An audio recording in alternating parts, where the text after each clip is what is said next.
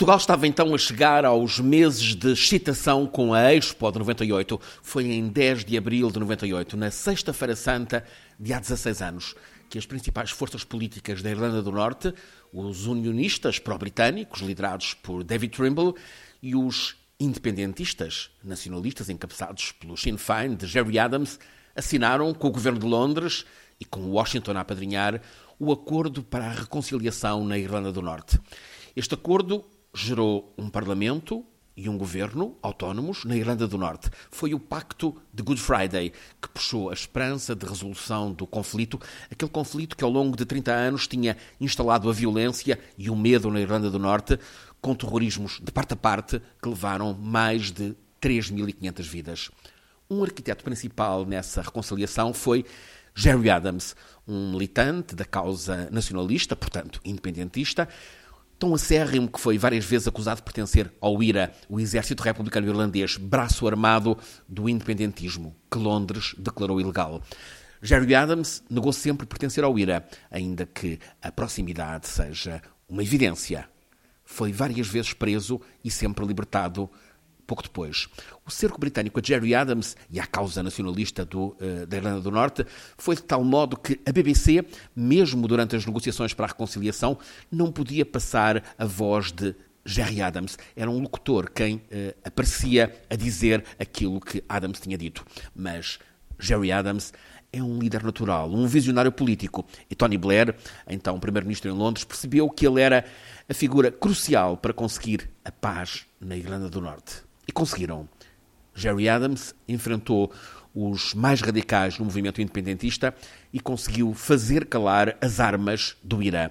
A polícia britânica também parou a repressão. E o acordo de reconciliação foi possível nessa Páscoa de há 16 anos. Jerry Adams tinha então 49 anos. Antes, em Belfast, já tinha sido eleito para o Parlamento de Londres, mas Jerry Adams recusou-se a entrar em Westminster por rejeitar a obrigação de declarar fidelidade à rainha.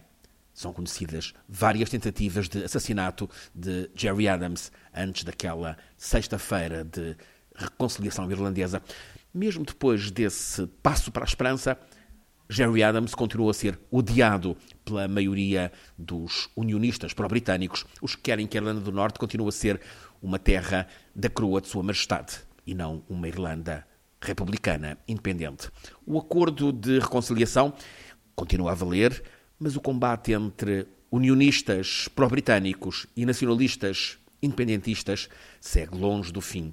Tem, aliás, picos de intensidade.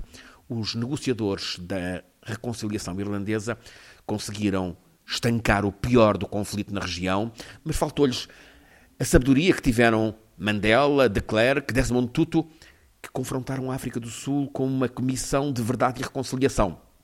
Na Irlanda do Norte, não se tratou o passado e muitas feridas, de parte a parte, estão por cicatrizar. Agora, por exemplo, Jerry Adams, o arquiteto da paz, foi detido durante quatro dias e interrogado em períodos que chegaram a ser de 17 horas por dia.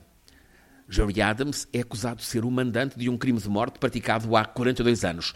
O assassinato de Jean McConville, uma mulher que os nacionalistas estavam seguros de ser informadora das tropas britânicas na Irlanda do Norte. Então, em dezembro de 72, um comando, 12 homens e mulheres do IRA, entrou em casa de Jean, uma mulher de 37 anos, e brutalmente levou-a, matou-a com um tiro na nuca e enterrou-a num lugar de uma praia remota que só veio a ser conhecido 21 anos depois. Era assim o dia a dia da Irlanda do Norte daquele tempo. Este caso de Jean McConville é um dos vários no drama de desaparecidos na Irlanda do Norte. O acordo de reconciliação não cuidou essas feridas, cobertas por um muro de silêncio, mas um muro com brechas. Um grupo de veteranos do IRA aceitou participar numa investigação académica do Boston College, nos Estados Unidos, uma investigação sobre o conflito irlandês. Um desses veteranos falou sobre o caso de Jean e colocou Jerry Adams como o mandante daquele assassinato. Esse testemunho chegou de imediato à polícia britânica e é assim que o líder nacionalista foi chamado a declarar sobre o crime. É facto que uma morte horrível de há 42 anos. É certo que num tempo em que a Irlanda do Norte vivia em estado de guerra. Jerry Adams foi agora detido por quatro dias. É uma detenção que reaviva rivalidades e ódios antigos. Na reconciliação irlandesa, faltou a coragem para avançar com um compromisso com a revelação da verdade e perdão sobre o passado violento. É assim que as feridas seguem abertas e parece haver interessados em as abrir ainda mais.